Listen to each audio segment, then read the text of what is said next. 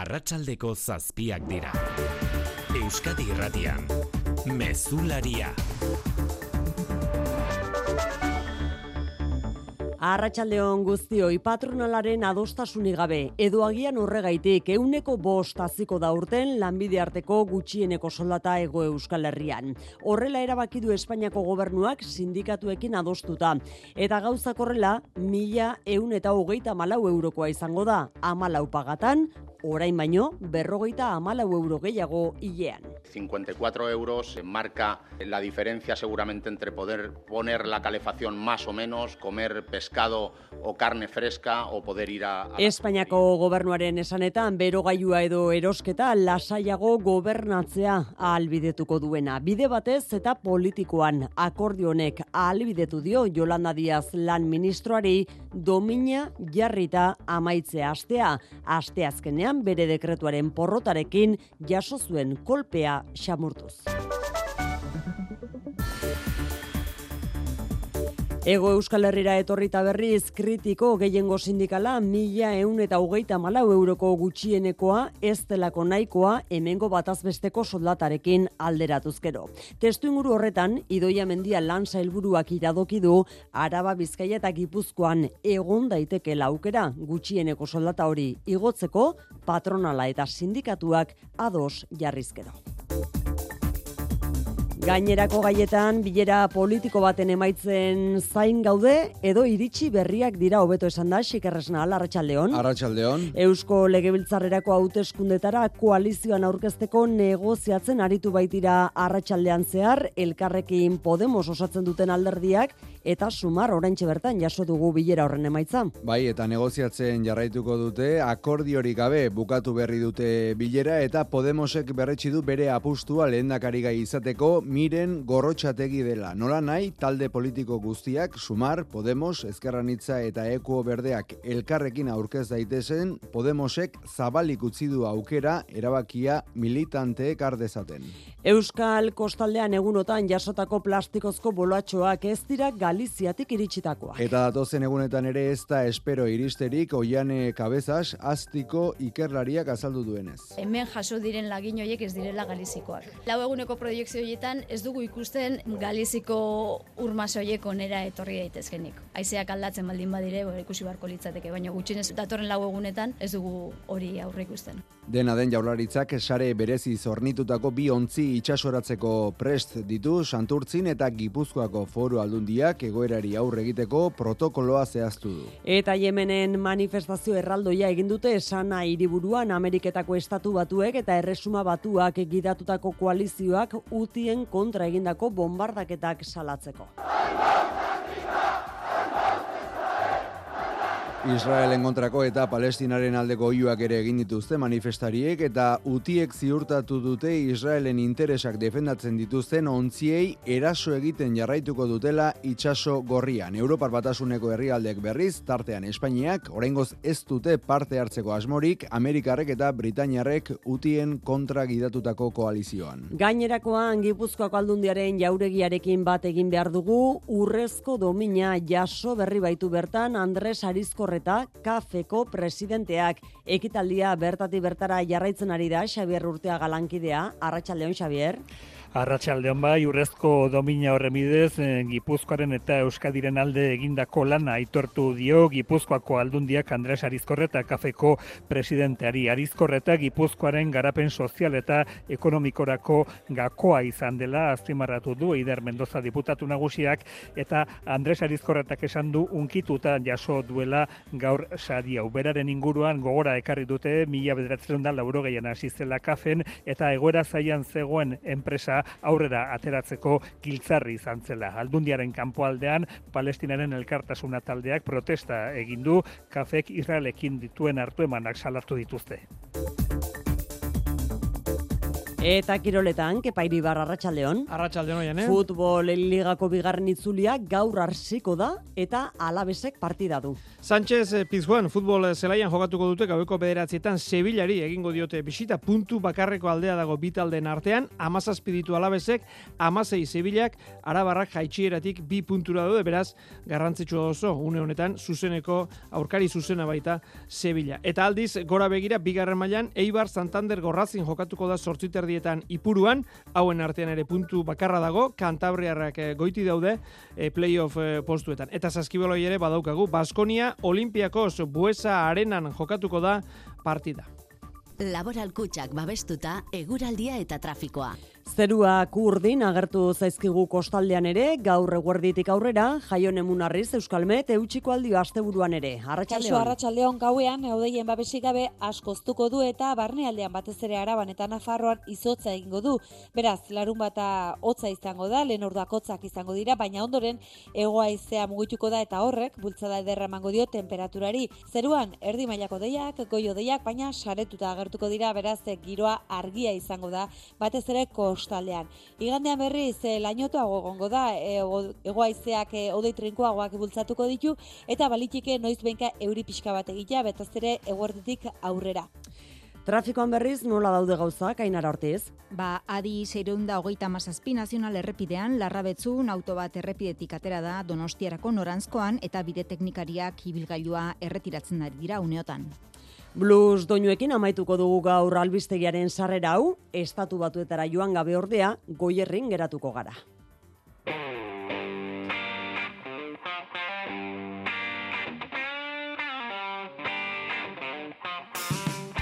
Estrasbu Star Blues taldeak izan ere diska berria kaleratu du bizi berri baten gezurra izeneko diska. Jon Barreros gitarra jole eta abeslaria buru duen laukoteak bideoklip dotorea egin dio entzuten ari garen kantari gure zirkuko lagunekin batera eta nola ez kantuaren izena zirkua. Une honetan euren hirugarren diska zuzenean aurkezten ari dira ordiziako delikatu zaretoan. galdera ikurra non gure ametsak nora joango dira gure harimak. Non da hasera non bukaera besarkada baten benetako. Esta Star Blues taldearen doinuekin iritsi gara sarrera honen amaierara, arratsaldeko zazpiak eta zazpi minutu, teknikan eta errealizazioan Paul Asensio eta Xabier Iraola. Euskadi Irratian, Mezularia, Oiane Perez. Yolanda Díaz lan ministroak aste honetan bertan egin zion mehatxu Espainiako patronalari. Lanbide arteko gutxieneko soldata adosteko esfortzurik eginezean, euneko laua ez, are gehiago igoko zuela sindikatuekin negoziatuta ba eta egin gutxieneko soldata euneko bost aztea erabaki du Espainiako gobernuak gaur. Mila eun eta hogeita amalau eurokoa izango da, bi mila eta hogeita lauan pentsa zazpireun euro pasatxotan zegoen duela sei urte. Bide batez, arantza, kendu du Jolanda Diaz lan ministroak asteazkenean kongresuan lan alorreko dekretuak porrot egin izanak eragin diona, Madrilen, Mikel Arregi Arretxaldeon. Kaixo, arratsalde hon bai, aste honetako aldarte txarrari buelta emateko Jolanda Diazek gaur sindikatuekin soldata minimoaren igoera adostu du igoera euneko bostekoa da, eta beraz, atzera eraginez, urtarriaren batetik aurrera soldata minimoa mila eun dagoita malau eurotan jarriko da. Gobernuak euneko lauko igoera eskaini zion patronalari, baina honek ez esan eta gero, azkenean lan ministerioak sindikatuen proposamena hobetsi du. Jolanda Diaz oso kritiko izan da enpresariekin. Que lamento mucho la actitud de la patronal española ha priorizado intereses que no tienen nada que ver con la defensa de nuestro país. Zeoek berriz, oharbidez esan du gobernuaren eta sindikatuen arteko akordioak kutsu politikoa duela eta ministerioak ez duela akordiorako nahiko alegin egin azalpen hauek, baina ez dira sindikatuen gustukoak izan. Porque los empresarios de este país son unos rácanos. Pepe Albarezen ustetan Espainiako patronala zinez zekena da langileen eskubideak aitortzeko orduan Espainiako sindikatuek dei egin diote patronalari hemendik aurrera soldata igoerak lan hitzarmenetan adosteko. Gaurko soldata igoerak 2 milioi terdi langilerengan izango du eragina, beraietako euneko irurogeita bost emakumeak. 2018tik soldata minimo euneko berrogeita mabia igo da, zazpireun dagoita masei eurotatik, mila eun dagoita malau eurora pasata. Baidoia mendia jaurlaritzako lan sailburu eta bigarren lehendakari ordeak Radio Euskadiri eskinitako elkarrizketan gogora ekarri duenez, Euskadin sindikatu eta enpresariek aukera dute lanbide arteko gutxieneko soldata altuago bat adosteko Gipuzkoa Bizkaia eta Arabarako urtzigartzea. Beti ere, adostua eta bataz besteko soldataren euneko irurogeikoa baldin bada, patronalak gai honetaz hitz egiteko prest ikusten du idoia mendiak. Irekita daude, irekita daude. Orduan, bueno, ba, gauzak bere denbora behar du, orduan, bueno, utzi dezagun eh, lan egiten eta hizketa egiten, ez? Bain Ba, zuzen, lab sindikatuak elkarrizketa horiek aktiboki sustatu ditzala eskatu dio mendiari eta enpresariei berriz mailan eseri daitezela. Elak bezala, labek ere, Madrilen adostutako 1.000 euroko gutxieneko soldata ez dela nahikoa uste du, espaitu ego Euskal Herriko errealitateari erantzuten. Entzun, urren ez urren, Xabi Zabala, Ela, Ainize Muñoz guren lab. Aipatu behar da zenbateko hori ez dela nahikoa Hego Euskal Herrian modu duinean bizitzeko. Are gehiago, etxe bizitzaren, alokairuaren eta elikagaien prezioak urteotan soldata minimoaren igoeraren gainetik handitu direnean. Uste dugu ezinbestekoa dela Espainiar estatuan ematen diren errealitatean hitzak beren isla izatea ere gutxieneko soldatari e, dagokionean. Ela sindikatuak mila eta laurun euroko lanbide arteko gutxieneko soldata aldarrikatu du ego Euskal Herrirako.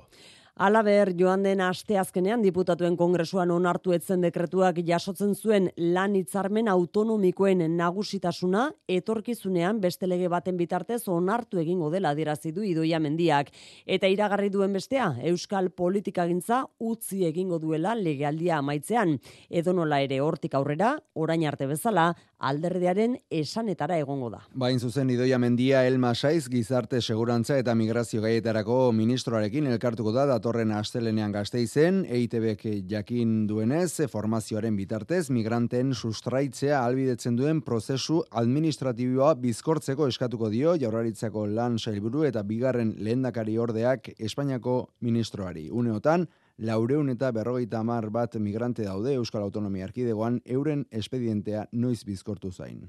Gatozen orain arratsaldean Podemosek sumarru mugimenduak ezkerran hitzak eta eko berdeak egin duten bilerak eman duen emaitzaren berri jasotzera. Podemos eta sumarren arteko tirabirak agerian gelditu dira berriz ere, bereziki, balizko koalizioaren lehen dakarigaiaren izendapenaz desadostasuna dagoelako.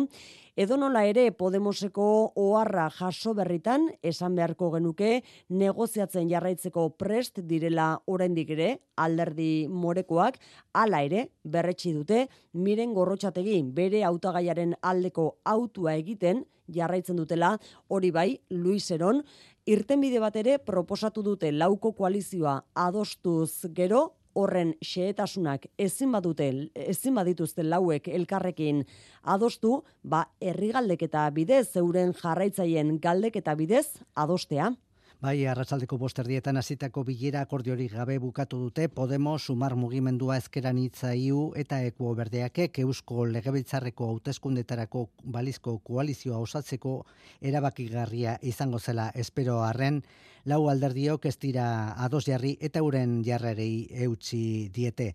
Orain arte balorazioa egin duen bakarra Podemos izan da, oharbidez azaldu duenez ezin du alde batera utzi, bere espazioak une honetan duen arazo nagusia sumar mugimendua sortu ondoren sortutako berrantolaketa dela. Eta hildo horretan alderdi politiko bakoitzak konfluentziaren baitan bete behar duen zeregina. Zentzu horretan Podemosek bat egiten du azken egunotan hauteskunde eskaintza korala aldarrikatzen duten ahotsekin egin zera argudiatuz. Tradizio feminista eta ekologistarik onenak erakutsi diola koralitatea dala askotan anistasuna integratzeko erantzuna. Gauza konela, balizko koalizioaren buru izateko Podemosen apustuak miren gorrotxategi izaten jarraitzen du.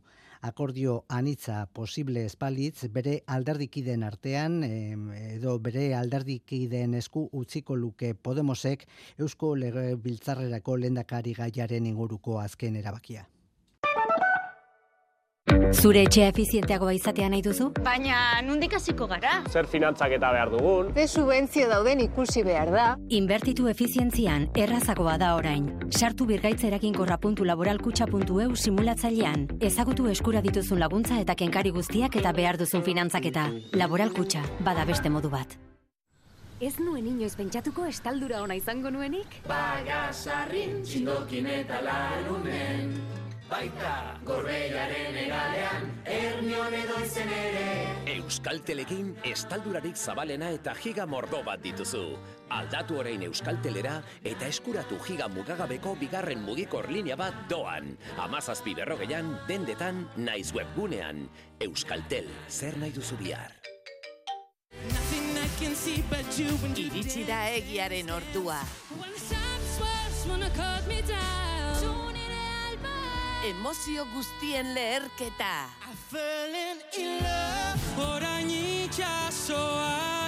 Estandaren final handia. Saioaren irabazlea. Igande gauean, ETV baten. Gure bizitzako galdera garrantzitsuna, ez da? Zer da edertasuna? Batzuntzako izango da beti txukun txukun eta erratza pasata bezala ikusti alorategia, eta beste batzuntzako, ba, eroritako horbela horren kolore aldaketak eta mugimentuk eta paregabiak izango ja. Landa berri, ikuspegi guztiak kontuan hartzen dituen saioa. Larun batero, goizeko bederatzietan.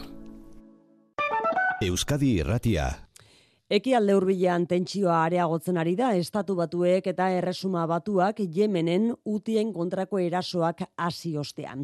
Etxe zuriak gatazka ez zuen gazatik aratago eraman nahi, baina Joe Bidenek esan duenez ezinbestekoa izan da utiei erantzutea. Izan ere, itxaso gorrian zamaontziak erasotuz, estatu batuarrak eta aliatuak arriskuan jartzen eta ekonomia kaltetzen ari direla diote estatu batuek New Yorkeragoaz, Jeraidia, Zarratxaldeon. Arratsaldeon, estatu batuek eta erresuma batuak jemengo amasei lekutan, irurogeitik gora helbururi eraso diote itxazoz eta airez. Utien aire defentsa sistemei, radarrei eta munizioei eragin diete. Pentagonotik diotenez, erasoek ondorio onak izan dituzte momentuz. Initial indications are that we had good effects. Eta Bidenen administrazioa pres dago, neurri gehiago hartzeko, itxaso gorritik igarotzen diren ontziak babesteko, Patrick Ryder Pentagonoko prentsa idazkariak azaldu duenez. But we're of course prepared to respond appropriately. Operazio nazioa baimendu duen Joe Biden presidenteak dioenez egin beharrekoa egingo du nazioarteko merkataritza babesteko. Izan ere, azarotik hogeita zazpi eraso inguru izan dira itxasogorrian. Ontzi asko, bide alternatibo luzeagoak ari dira hartzen eta hori munduko ekonomian eragina izaten ari da. Bart hasitako operazioarekin gatazka ekialde hurbilean edatu da, alere etxezuritik berretsi dute gaur, iranekin ez dutela nahi inolako gatazkarik. Gauzak horrela, bere alderdi barruan ere, Biden kritikak ari da izaten, demokrata ezkertiarrenak beste gatazkarik gatazka batean sartu aurretik lehenago kongresuari galdetu beharko liokela kexatu dira.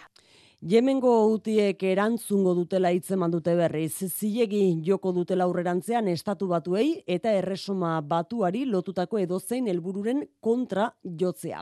Utiak babesten dituen Iranek eta herrialde arabiar gehienek gaitzetxe egin dituzte Yemenen aurkako bombardaketak. Deigarria, utien kontra gerran aritu den Saudi Arabiak erakutsitako zuhurtzia mertxetxe berria. Yemengo hiriburuan sanan milaka lagun atera dira kalera erasoa gaitzestera. Eriotza estatu batuentzat eriotza Israelentzat eskatu dute oiuka manifestariek. Yemengo hiriburua eta herrialdearen ipar mendebaldea eremurik populatuena kontrolpean dute utiek. Haien aurka 2015etik gerrari ekintzion Saudi Arabiak ez zuen mendean hartzerik lortu. Gaur Saudi Arabiak zuhurtzia eskatu di alde guztiei neurriz joka dezatela eskatu du merkataritza askatasuna babestu beharra dagoela eta. Herrialde arabiarretatik Bahrein izan da estatu batuen koalizian sartu sartu den bakarra, gainerakoek gaitzetzi egin dute bombaketa. Turkiak eta Errusiak ere nazioarteko legediaren urraketa salatu dute. Europako herrialde gehienek nazioarteko merkataritza babestu beharra aldarrikatu dute, edo nola ere estatu batuen eta erresuma batuaren koaliziora ez direla bilduko berretxe dute Italiak eta Espainiak, Frantziak eta Alemaniak ere ez dute bat egin koalizio honetan. Agan bitartean nazioarteko justizia auzitegian Israelen argudioak entzun dira gaur Ego Afrikak leporatu dion genozidioaren aurrean. Gazan gertatzen ari dena desitxuratzea leporatu die Israelgo abokatuek Ego Afrikari. Gatazka armatu arrunt baten ezaugarri direlakoan txikizioa eta eriotzak. Eta gaineratu du gainera, inork helburu genozidak izatekotan jamasek dituela Israeldarren aurka. Israelek nazioarteko justizia auzitegiari ohartarazi dio gainera bombardaketak etetea aginduzkero euren burua defendatzeko eskubidea ukatuko diela. Brusela, Amaia Portugal, Israel defendatu duten abokatuek diote genozidio hitza ez datorrela bat gazan gertatzen ari denarekin. Helburua ez dela jende multzo bat desageraraztea, edozein gatazka armatu dela latza eta jamasen errua dela herritarren artean txertatzeagatik. Ego Afrikaren akusazioaren oinarrietako bat da Israelgo zenbait agintarik baliatutako izkera palestinarrak animaliatzat jotzeraino. Malcolm Shaw Israelen defentsarako abokatuak ukatu egin du alakoekin genozidioa sustatu dutenik eta argudiatu Hamasen erasoak eragindako saminaren ondorio direla adierazpenok. Cannot be seen as demanding genocide. They express anguish and the necessity to restore control. Talbeker abokatuak dio berriz, agenda genozida duen erakunde baten auka Israel ari dela bere burua defendatzen. This amounts to an attempt to deny Israel its ability to meet its obligations to the defense of its citizens. Bista bukatuta nazioarteko justizia auzitegiak datozen egunotan ebatziko du printzipio zea uste duen bere burua defendatzen ari dela Israel, edo kontrara behinbeineko neurriak agintzen dizkion. Mamia zerabakitzea, balizko genozidioa zalegia, urtetako prozesua izango da. Agako auzitegiak Israelen aurka arditzaken kautelazko neurrien inguruan Jon Minena Landa Euskal Herriko Unibertsitateko Zuzenbide Penaleko katedradunaren azalpenak jaso ditugu faktoria saioan. Israelek beteko ez balitu ere kautelazko neurriak ezartzeak Israel juridikoki genozidioarekin lotzea ekarriko luke eta haren aurkako presioa haunditzea. Presio e, e, igotzen ari da eta ja bat bakarrik eta judizio hau martxan jarri indalako. Kautelazko neurriak etorriko balira, ikaragarri izango litzateke presinoa, ez gero modu juridikoa nahi ez badu e, obeditu ez du obedituko, baina presinio biderkatuz, biderkatuz eta biderkatuz joango da, eta orduan arrun setio politiko bat e, gertatuko da inkluso aliatu ekiko, ez? Eta nazioartean jarraituz, Txinarekiko tentsio giroan egingo dituzte bihar Taiwanen presidentea aukeratzeko hauteskundeak. Inkesten arabera Taiwanen autonomia babestea lehentasun duen alderdiak, alderdi demokratiko progresistak ditu, aukera gehien irabazle irteteko, horrek gatazka areagotzea ekar dezake. Taiwandik berri emale, olatzurkia ite beren bidali berezia. Beijing hauteskundeak gertutik jarraitzen ari da eta laik txintea hautagai demokratikoaren bidea gerrarako bidea dela adirazi du. Hala ere laik e, ziurtatu du bera autonomia babestu nahi duen arren Beijingekin negoziateko pres dagoela ere.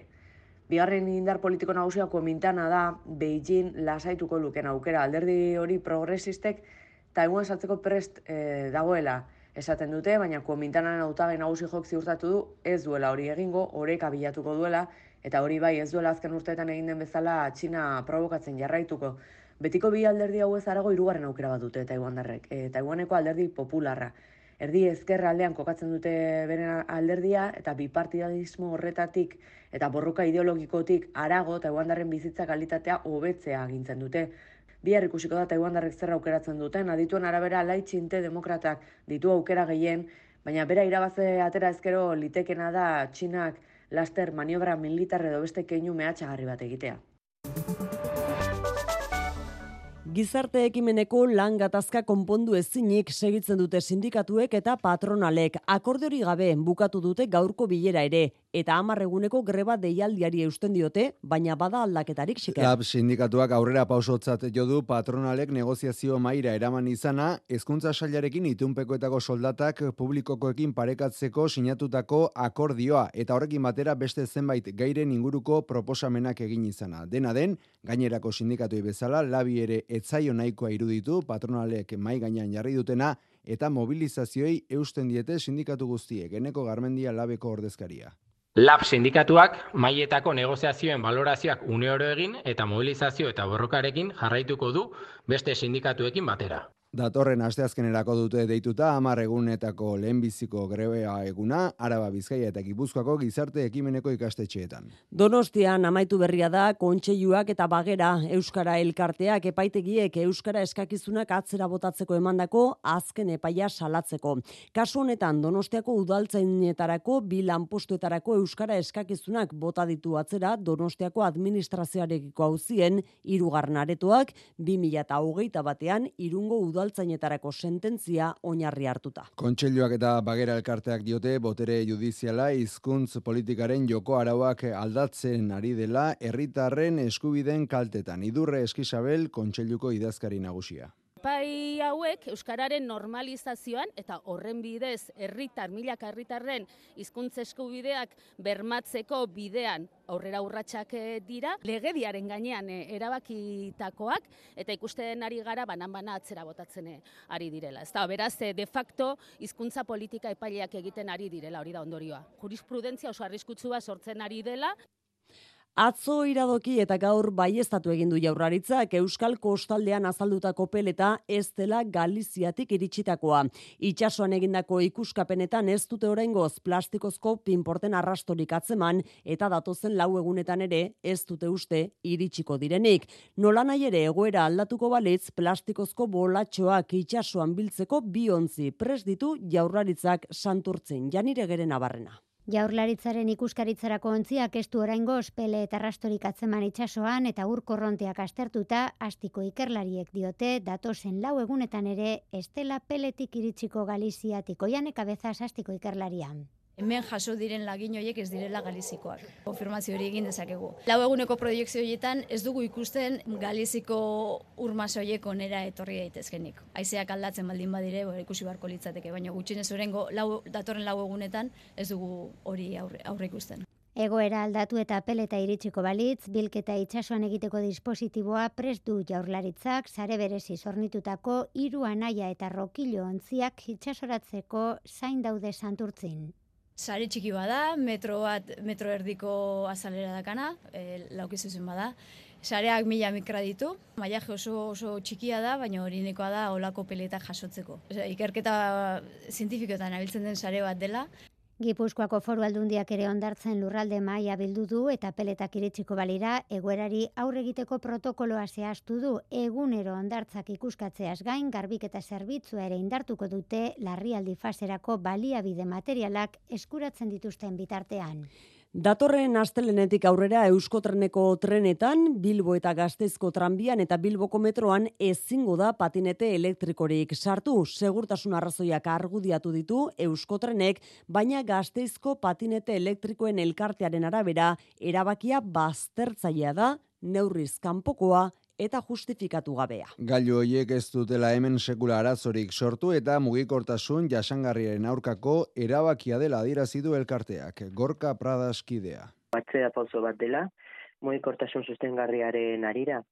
Ze azken finean e, gero eta pertsona gehiago erabiltzen ari, ari dituzte patinet elektriko hauek, eta ez bakarrik eh, patinet elektrikoa, baizik eta monoziklo elektrikoak ere, e, inoez ez manduten arazorik, Gipuzkoan bestalde egida baimena ateratzeko azterketa praktiko egiteko itxaron zerrenda geroz eta luzeagoa da. Amabi aztertzaietatik seik beste lurralde batzuetan lortu dute plaza eta Gipuzkoan betetzen zituztenak bautxik geratu dira. Euskadi Erratikao Faktorian gida baimena atera nahi duten gazteekin izan gara gaur, atzerapena zenbatekoa izaten ari den jabetzeko. Nikatean un otzaian teorikoa, eta egon nintzen hitz egiten urri arte, examinadore falta. Pues nire kasuan egon nora izan zazpi hilabete itxaroten. Nik uste dut eh, examinadore falta dela, eta ez uste gehiago jartzen, jata egon berko luteke gehiago. Hice el teórico en abril y luego no tuve plaza de práctica hasta octubre. Eh, ba, teorikoa 2008 hogeita biko neguan ate genuen, bai, nik benpin, eta geho praktikatan hasi ginen, bueno, ni benpin, e, iraia partian, eta, bueno, bain, irugarren azterketa da, ba, bai, itxaron behar izan da. Kabreatu da, bai. Zer nik juten nahi zen motos, eta motos jutea, pues, neguan oso riskutsua da, eta, eta kotxa beharko, bai, lanera joateko. Adimen artifizialaren alde positiboa orain Euskal Herrian irureun herritar begiekin komunikatzeko gai baitira Donostiako Irisbond enpresak garatutako adimen artifizialari esker.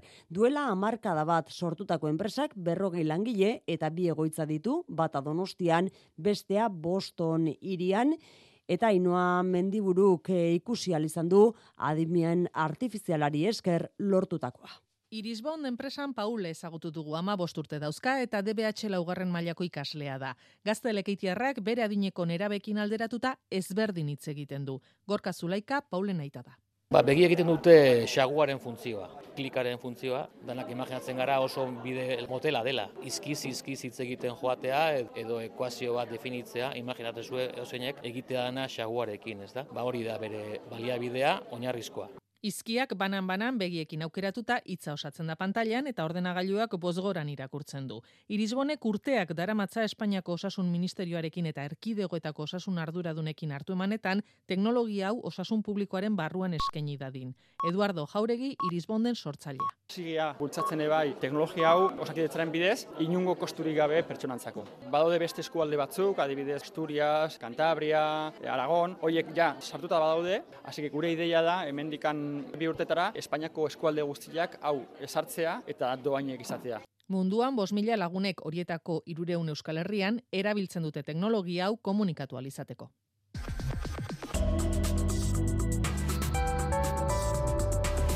Euskadi irratian, eguraldia eta trafikoa. Ainara Ortiz, zerrepidetan, zeberri?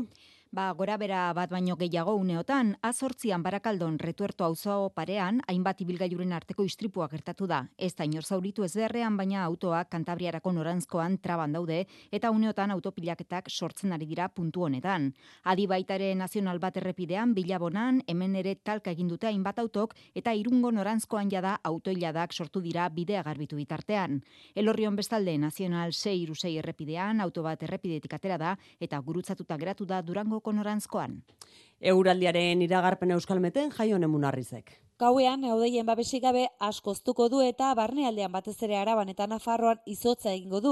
Beraz, larun bata hotza izango da, lehen ordakotzak izango dira, baina ondoren egoa izea mugituko da eta horrek, bultzada ederra mango dio temperaturari. Zeruan, erdi mailako deiak, goio deiak, baina saretuta agertuko dira, beraz, giroa argia izango da, batez ere kostaldean. Igandean berriz, e, lainotoa gongo da, e, egoa izeak e, odei trinkoagoak bultzatuko ditu, eta balitike noiz benka euri pixka bat egitea betaz ere eguerditik aurrera. Mesularia, gertukoak. Gipuzkoako aldundiaren jauregian amaitzear behar du urrezko domina banatzeko ekitaldiak. Aurten KAF enpresako presidentea Andres Arizkorreta omandu du Gipuzkoak lurraldaren garapen ekonomiko, teknologiko eta sozialari egin dion ekarpenagatik. Ala diosariak Xabier Urteaga amaituta edo amaitzarrek etaldia konta guzun. Arratxaldeon orain txeari da ekitaldi hori amaitzer, Neider Mendoza diputatu nagusiaren hitzaldiarekin, Gipuzkoaren eta Euskadiren alde egindako lan iturtu nahi izan dio aldundiak Andres Arizkorreta kafeko presidenteari. Unkituta, jaso du domina, eta mila bederatzen da lauro gehian kafen lanean asizenetik orain arte egindako ibilbidea aipatu du. Jose Marikorta ere gogoan izan du hitzaldiaren hasieran. Arizkorretak enpresen estrategian kontuan hartu beharreko bi ideia nabarmendu ditu. Teknologia teknologia eta nazioartekotzea. Kanpora begira bai, baina sustraiak ahaztu gabe esan duentzun. Ezin daiteke hemengoa mantendu nazioarteko presentzia sendori gabe. Sustraiak hemen bai eta sakona gainera, baina adarrak mundu osoan zehar banatuta. Euskal ekonomiaren erronkak ere aipatu ditu, arrisku demografikoa eta adimen artifiziala horien artean. Orain esan bezala, diputatu nagusiaren txanda, Gipuzkoar gizartearen izenean, Gipuzkoaren eta Euskadiren alde egindako lana aitortu eta eskertu nahi izan dio kafeko egungo presidenteari lurraldearen garapen sozial eta ekonomiko ulertzeko gakoetako bat izan dela esan du Ider Mendozak eta enpresen eta beraien arduradunen lana baloratzen eta babesten duen gizartearen alde ere egin du. Gipuzkoako urrezko domina banatzeko ekitaldiaren atarian protesta elkarretaratzea egin du Palestinarekin elkartasuna taldeak kafek Israelekin dituen harremanak salatzeko kontratuak tarteko.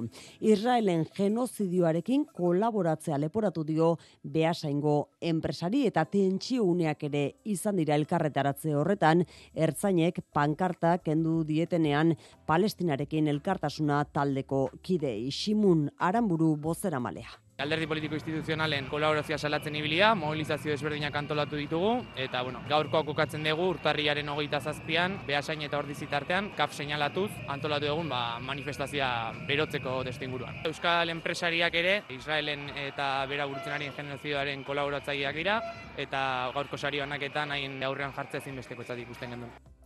Gazteizen egibide ikastetxeko ie apainketa eta kosmetika ikasleek aurrerantzean formakuntza jasoko dute, minbizia duten bezeroei kalitatezko harreta nola eskeni ikasteko. Pelu karte proiektuaren baitan dator formakuntza eta helburua da empatia eta ulermena lantzea bertan. Irati barrena, konta iguzu? Bai, gogorra delako kimioterapia tratamentua eta batzuetan ari gogorragoa azal edo hilean sortzen dituen aldaketak, empatia eta gertutasuna lantzeko formakuntza da pelukarte entzun Miren Bilbau, minbiziaren aurkako Arabako elkarteko presidentea. Lortu nahi duguna da, ibiden dauden ikaslei, ematea formakuntza bat, kantzerra, binbizia daukan paziente bat heltzen denean, lanean hasten direnean, eta daukatenean harreman hori, beriek izatea baliabideak jaketeko nola hitz egin, zer esan, eh, atentzio personalizatu bat, eta urbilago bat izatea. Lehen pertsonan kontatu du horren garrantzia Rosa Aurora Moralesek berak bularreko minbizia izan zuen. Y lo importante de una peluquera para mí es que sea que haya empatía, que se ponga en el lugar de esa persona. Ikasleak hasi dira da ile ordeekin lanean zigor miota irakaslea. Bueno, hasi garen da leroko kantzerra eta tratamentu duen pertsonekin lan egiten dugu materiala gure kasuan, pelukak. Eta hasi ginen ikasten, eta irakasten ikaslei, zelan garbitu, zelan organizatu, zelan erakutsi. Berrogei ikaslek jasoko dute egibide Vital Fundazioa eta minbiziaren aurkako Arabako elkartearen formakuntza. Gaur hasi dira botatzen berri zirungo aldirietako geltokian berria egiten hasteko obra horiek eta astigarraga eta irun artean abiadura handiko tren bidean egiten ari direnak ikustera etorri da Antonio Santano Garraio eta mugikortasun jasangarriko estatu idazkaria. Irungo geltoki berriak amar errei izango ditu, bi nazioartekoarekin lotzeko geltokia Europako diruz lagunduta egingo dute. Eta 2000 eta hogeita zeiko ekaina baino lehen, egin beharko da epeak betezkero beti ere. Antonio Santano. Va a permitir que a finales del 2025, principios del 2026, esta estación Gaintxurizketako tunelen obrei dagokienez berriz, martxorako tunelari altuera emateko lanak amaitzea espero da. Kultura leioa.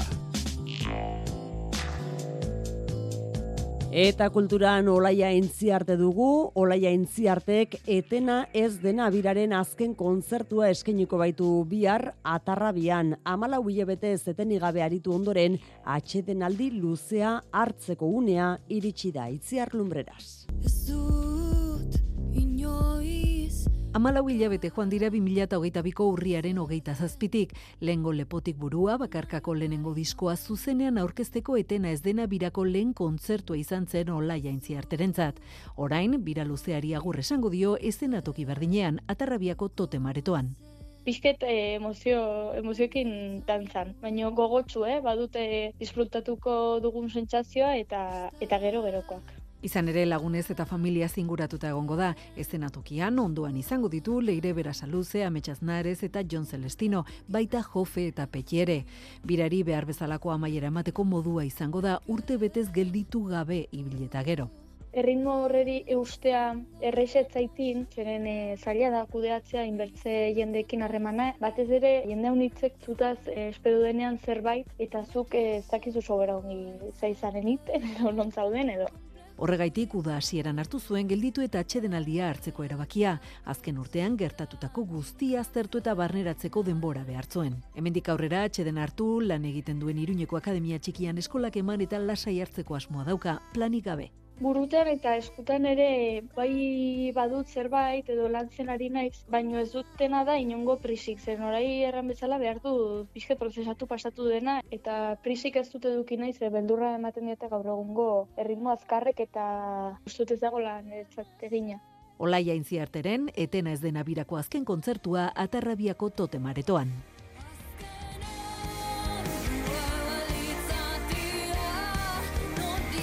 Kontzertu hori bihar izango da esan dugun bezala. Urte osoko programazio artistikoa aurkeztu du berriz gaur, Bilboko Guggenheim Museoak xehetasunak Juan Ramo Martiarena. Guztira behin behineko bederatzi erakusketek eta bilduma iraunkorraren muntaia berri bateko osatzen dute programazioa. Otsailaren bederatzean lendabiziko erakusketa, Giovanni Anselmo Italiarrari eskenitako atzera begirakoa. Arte pobrea deritzan korrontearen ordezkari nagusia izan zen. Abenduan hil zen eta azken momentur arte erakusketa hau prestatzen aritu zen. Marta Blavia Guggenheim Museoaren komisarioetako bat da. Giovanni Anselmok era guztietako materialak erabili zituen bere lanetan unibertsoaren legeak, indarrak eta dinamikak integratzeko. Horregatik eremu magnetikoak, planetaren gravitazioa, energia, espazioa, denbora edo orientazioa bezalako gaiak behin eta berriz lantzen zituen. Anselmoaren azgain besteak beste popartea Marta Jungwerth, Jositomo Nara, Gilma Af Clint eta June Cresporen erakusketak hartuko ditu museoak. Artista Nafarrarena erronka moduko bada. Museoaren areto handienetako batentzako artelan bat egitea proposatu zioten Crespori eta artista prestatzen ari den erantzuna museoaren arduradunak txundituta dituela aitortzen du Manuel Zirauki komisarioak. Esandakoa behinbeineko erakusketez gain bilduma iraunkorra Horraren muntaia berria aurkeztuko du aurten Guggenheim Museoak. Muntaia berri horrek biltzen duen lan sorta, bigarren mundu gerraz geroztik, artearen historian izandako une garrantzitsuenen erakusgarri da. Zortziak hoge gutxi ditugu, Kirol Albisteak jarraian mezularian kepairi bar Arratxaldeon. Arratxaldeon. Ligako bigarren buelta gaur da astekoa eta alabesek partida du bertan. Bai, alabesekin hasiko da bigarren itzuli Espainiako futbol ligan lehen mailan Sevilla alabez hain zuzen ere puntu bakarreko aldea dago bitaldeen artean. Amazazpiditu alabesek, amazei Sevillak.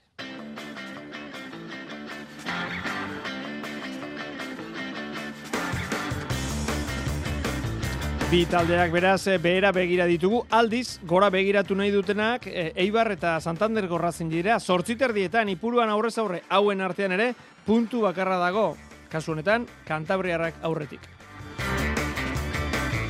Biharko atletik reala derbirako jera izartu da zurigorrien zerrendan Andres Silva txuri urdinenean.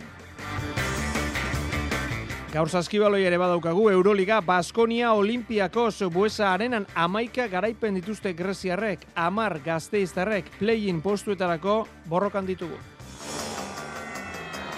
Eskuz binakakoan jardunaldi berri bat hasiko da gaur getarian elordi rezusta eskurdia tolosa partidarekin. Espainiako ziklokro txapelketa amurrion gaur taldekako proba izan da, Asturiasek irabazi du Euskadi zeigarren Nafarroa bederatzigarren.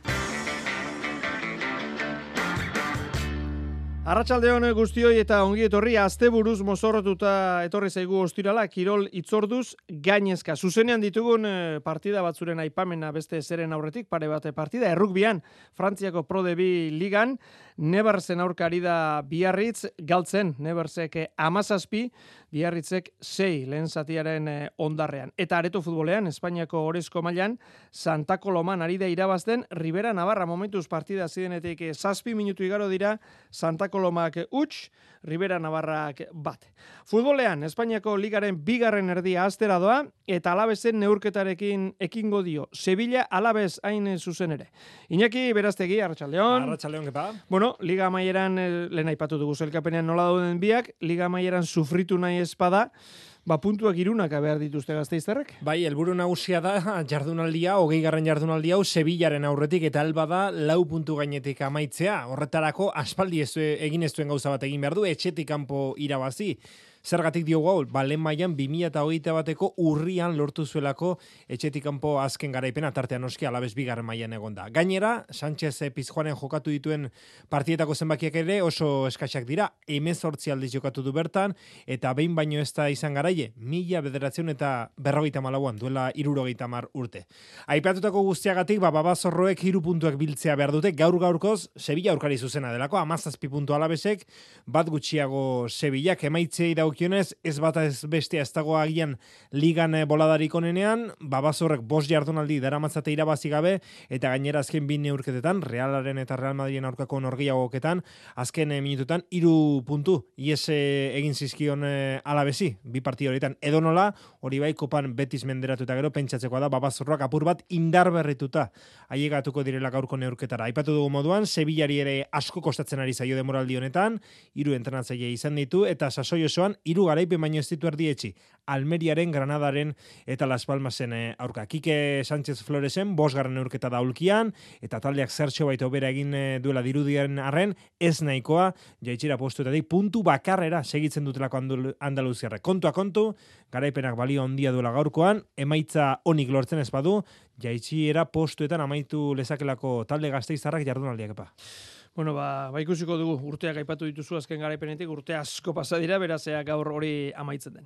Eskatu hitza, babaz horren amaikako eskuratuz gero inaki. Gerarte. Bederatzietan zuzenean, Sevilla Alabez etxe honetan beraztekik egingo digu kontaketa, Juan Antonio Larrañagak eta Nerea Zuzberrok eh, analizia. Bihar izango du jarraipena jardunaldi honek, zer eta Euskal Derbi klasikoenarekin, atletik eh, Reala San Mamesen. Zurigorrien zerrendan ageri da, jerai, hiru hilabetez jokatu gabe dago, erdiko atzelaria, urriaren zeitik hain zuzen ere, ba, berriz ere deialdian da. Afrika kopan dagoen eh, Iñaki Williams eta Dani Garcia ditu baja Balberdek. Entrenatzaileak esan du, derbia partida zoragarria dela, eta gogorra, lehengoak ala zirela, gaur egungoak ere bai, eta etorkizunean berdin eh, jarraituko dutela. Realik onena espero du, talde fidagarria, azken urte hauek bikainak eh, daramatzana. Imanol Alguazilek ere hitz egin du. Deialdian Andres Silva sartu du. Remiro, Take, Traore eta Sadik, Sadik dira baja. Azken hiru hauek badakizue ba euren selekzioekin daudelako eta in zuzen ere Sadikek atzo minartu zuen Nigeriakoarekin ez du Afrika Kopa jokatuko Donostiara etorriko da bueltan esker belaunean hartu du min gogoratu 2022an eskuineko lotailua hautsi zuela. Imanolek hitz egin duela esan dugu, entzun behar dugu, reala prest dago derbirako demostratu dugu pres gaudela, badakigu beraiek eh, momentu oso nian daudela, bere etxean arerio gogorra dela, baina guk ere erakutsi dugu, etxetik kanpo arerion fuerte kontra, ba, bueno, badakigula lehiatzen. Eta betiko derbia espero du, beroa eta errespetuzkoa. Beroa beti izan da derbila, baina beti esan deu bi saletu artean izugarrizko errespetoa daola, jokalarien artean baitare, entrenadoreak baita ere, nik izugarrizko errespetoa bai balberderi, bai eh, hango jokalari eta klubari. Jakin da, derbidea dela, da baita ere, niretzat eta gure zaletuentzat partidu garrantzitsuena bilako dela. Imanolek esan dagoak hartxaleko seiter dietan abiatuko da Norgeioka katedralean, zangabedoa, Jarraipen berezi egingo diogula Euskadi Irratian hiru erregen maila saioan. Eta bere aldetik asteburuan partidarik izango ez duena osasuna da. Atzo Superkopako finalerdia jokatuta galdu egin zuten gorriek eta etxera bueltatu dira Iruñara iritsita daude. Bigarren mailan Eibarren eta Santander Gorrazinen arteko partida 8 erdietan izango dugu Ipuruan. Xavier Muruak egin digu atarikoa. Eibarrek irmo, ekin nahi dio bigarren itzuliari, azkeneko sortzi jardunaldietan partidu bakarra irabazita errotik moztu nahi du dinamika txarra Josebe Etxeberriren taldeak. Razin, zelkapenean, puntu bat gehiagorekin, aurretik den taldea aurkari ipuruan. Ez da espero iraultzarik amaikakoan, entrenatzaile loibartarra ez baita aldaketa zalea, hori bai, berantziok, eta Sergio Alvarezek jokatu ezin da jarraitzen dute.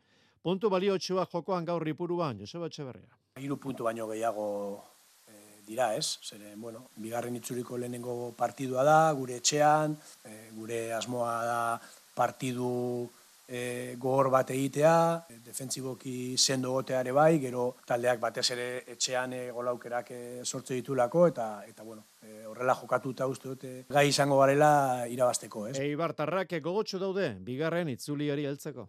Badakigu, ba, bigarren itzulia, lehenengo itzulia baino hobea egin behar dugula, e, goikaldean e, egoteko, eta, eta bueno, uste dute, ba, pres gaudela, ba, partidun bat egiteko.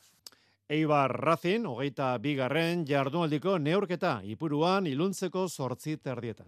Eta bihar, Oviedo, Amore Bieta, sei terdietan, sortzi puntura duten e, salvaziora, apur bat urbildu nahi dute urdinek, Amore Bietak. Neskek, eh, koparekin dute itzordua asteburuan, final sortzirenak hain zuzen ere, Alabez Atletico Madrid, bihar, gaueko bederatzietan, igandean, eguardiko amabietan, Sporting Huelva Reala, eta arratsaldeko bostetan, eta San Mamesen jokatuko da, Atletic Madrid kanporaketa partida bakarrean irabakiko diren kanporaketak dira. Atletiken eh, jokalari den Magi Torre entzumer dugu partidonen inguruan Atletik ondo dago. E, argi ikusi da taldeak e, aurrera pausu handia eman duela, e, pixkanaka bago azgorun. Nabarmentzeko bezala e, aurrean kriston potentzia daukatela kundanan jirekin, e, luan irekin, eta gero e, baloi aukitzea gustatzen zaion taldea dala eta postuetan goian daude e, sailkapenean ligan e, kopa desberdina da, finalean egon nahi dugu, beraz berdin zaigu zein tokatzen zaigun, ze finalean egoteko denak garaitu behar dira.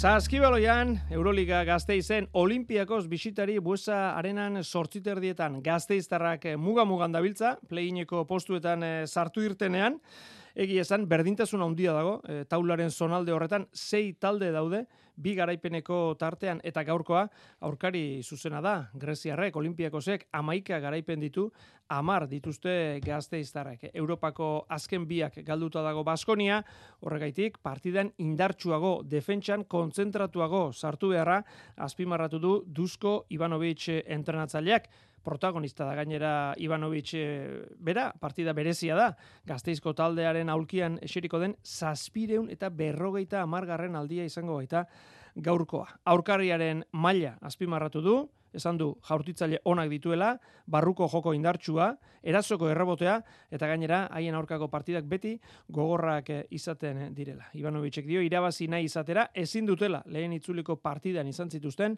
gora berak eh, izan. Bueno, ba, ikusiko dugu, esan bezala, sortzit erdietatik aurrera.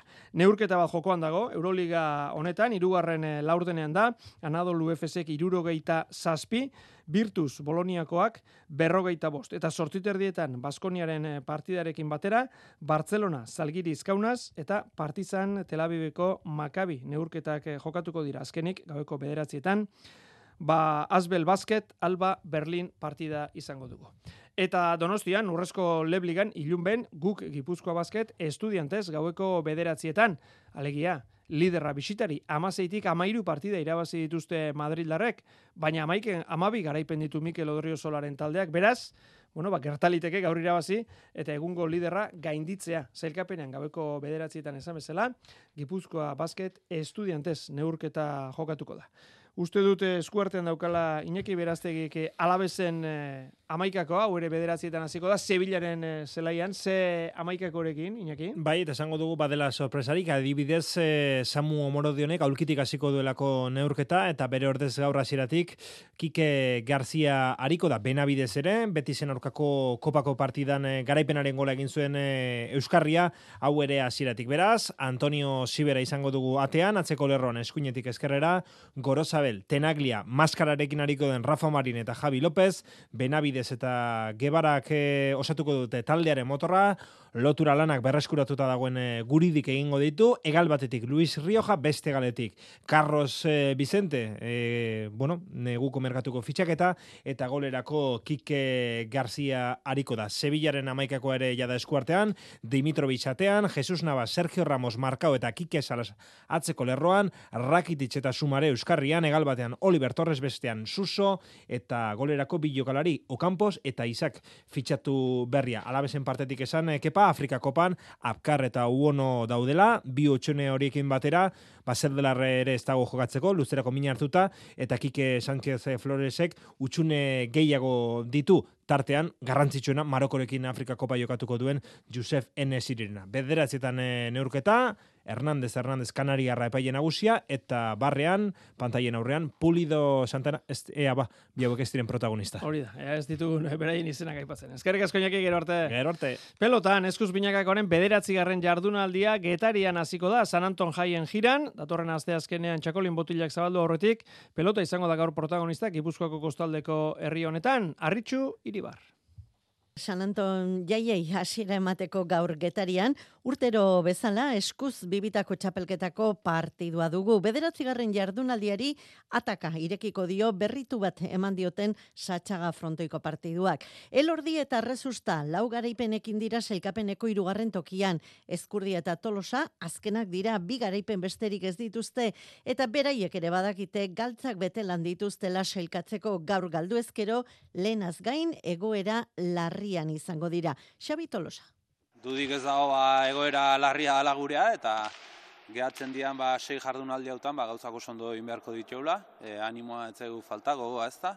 Eta bueno, gogotsu haude ba, ostiraleko partidu hontan ba, bio gure maila hobena eman eta partidu irazteko.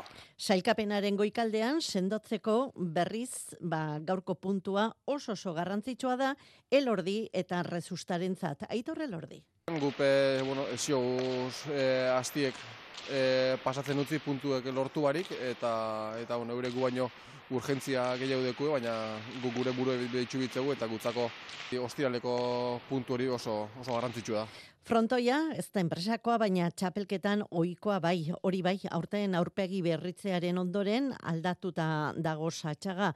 Hormak gris zolua lehen bezala. Aitorre lorde. Gainera, pintau berri behuztu badagula, lehen beste kolore basan da pamoa jartzen da bien e, ilun hau, pintu dabe, eta, eta bueno, egiz esan e, politik usten dela kanpotik, gero ikusiko da, er pelotak astatzen dinen edo ez. Amarrak eta laurdenetan hasiko da jaialdia txapelketa nagusiko partiduarekin. Palan, buruzburuko txapelketa Bizkaia pilotalekoan finalerdietako ligaskako lehen jardunaldia. Lehen partida jokoan da. Ibai Perez eta Fusto aurrez aurre. Lehen jokoa Ibai Perezek irabazi du. Amarreta zei. Bigarrena Fustok. Amarreta sortzi. Irugarrengoan ditugu une honetan. Eta gero, hauek bukatzean, Nekolek eta Gaubekak jokatuko dute.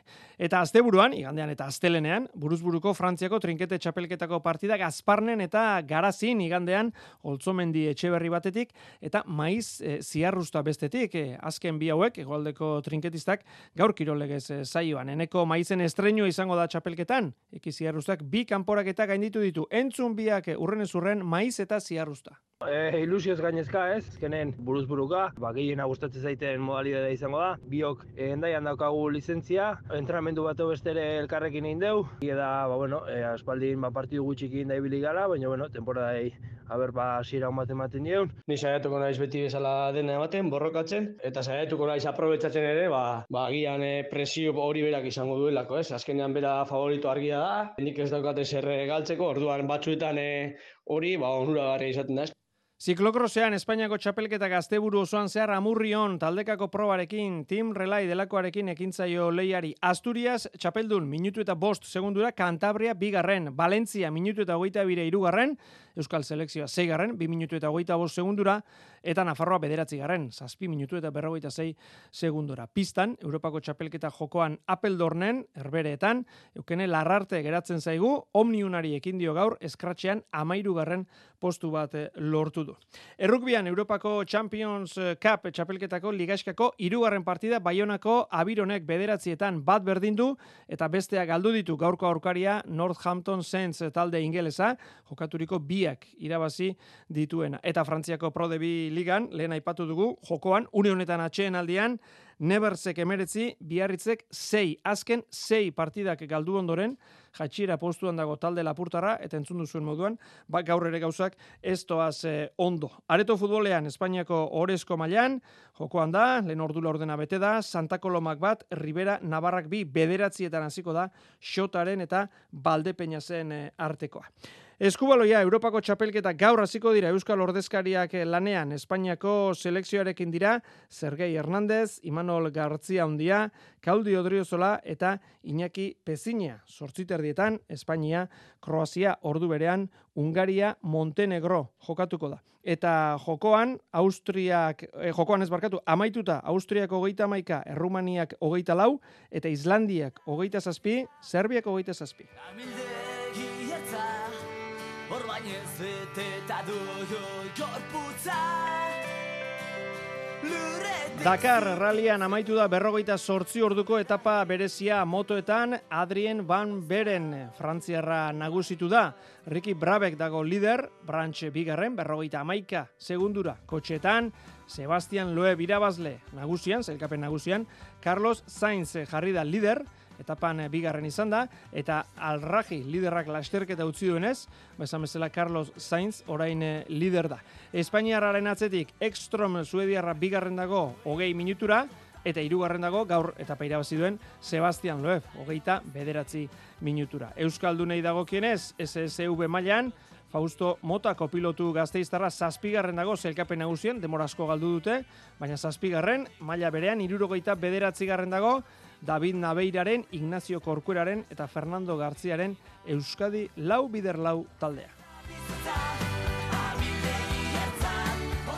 Golfean DP World Tour zirkuitoko txapelketa Dubain, Adrian Otaegi amargarren dago, parraren azpitik bost kolperekin, atzo baino, hiru kolpe gehiago behar izan ditu ibilbide osatzeko, irurogeita mar, guztira gaur.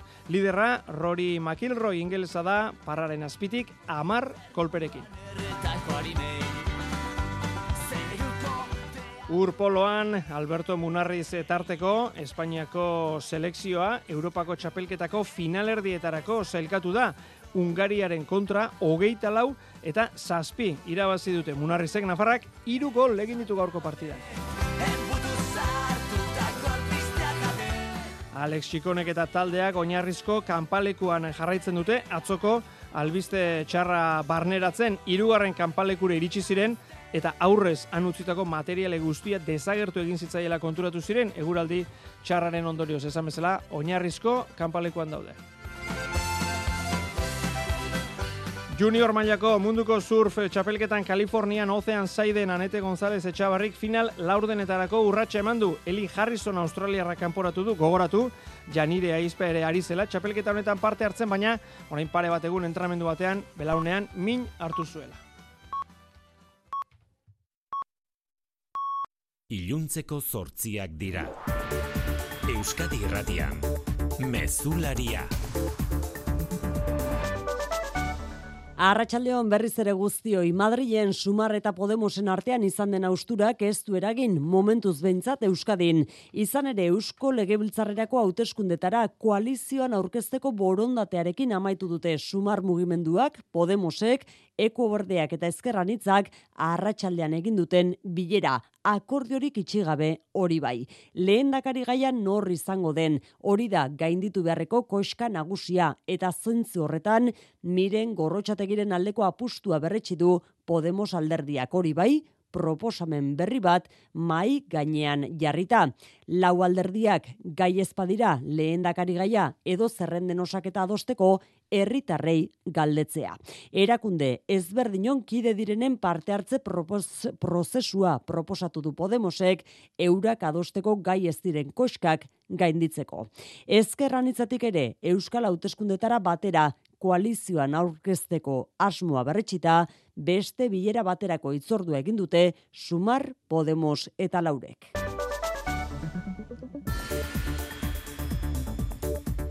Gainerakoan xikerresna larratxaldeon. Arratxaldeon oian, eh? Patronalaren adostasunik gabe, edo agian horregaitik euneko bost aziko da urten lanbide arteko gutxieneko soldata ego euskal herrian. Horrela erabaki du Espainiako gobernuak sindikatuekin adostuta eta gauzak horrela mila eun eta hogeita amalau eurokoa izango da amalau pagatan, orain baino berrogeita amalau euro gehiago hilean. 54 euros marca la diferencia seguramente entre poder poner la calefacción más o menos Espainiako gobernuaren esanetan, berogailua edo erosketa lasaiako gobernatzea albidetuko duena. Bide batez eta politikoan akordionek ahalbidetu dio Jolanda Diaz lan ministroari domina jarrita amaitzea astea, asteazkenean bere dekretuaren porrotarekin jaso zuen kolpea xamurtuz. Ego Euskal Herrira etorrita xiker, kritiko gehiengo sindikala, mila eun eta hogeita malau euroko gutxienekoa, estelakoan nahikoa hemengo batazbesteko soldatekin alderatuz gero. Eta testu inguru horretan Idoia Mendia lan sailburuak iradoki du Araba Bizkaia eta Gipuzkoan egon daitekeela aukera gutxieneko soldata hori igotzeko patronala eta sindikatuak ados jarriz gero.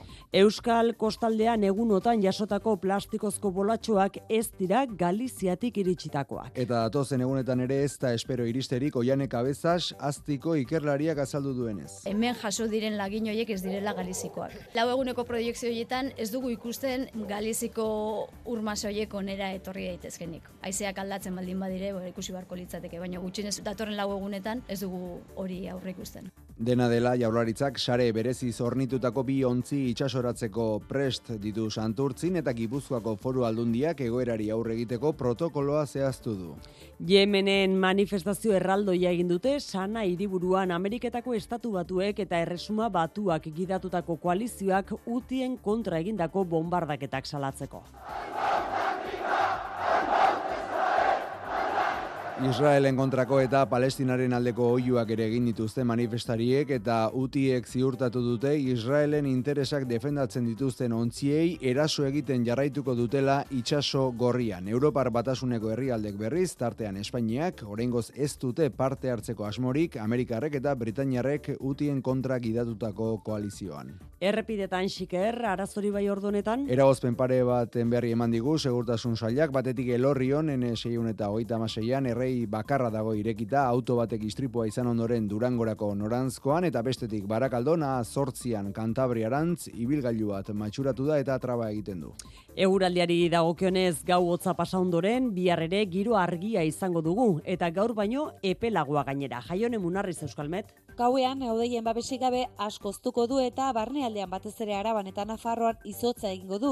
Beraz, larun bata hotza izango da, lehen orduak hotzak izango dira, baina ondoren egoa izea mugituko da eta horrek bultzada ederra emango dio temperaturari. Zeruan, erdi mailako deiak, goio deiak, baina saretuta agertuko dira, beraz, giroa argia izango da, batez ere kostaldean. Igandean berriz, e, lainotoago gongo da, e, egoa izeak e, odei trinkoagoak bultzatuko ditu, eta balitike noiz benka euri pixka bat egitea, betaz ere eguerditik aurrera. Arratxaldeko zortziak eta bos minutu besterik ez gure aldetik. Hemen txasiko da gure asteburua eta astelenean itzuliko gara albisteen arian. Ondo izan, asteburon guztioi.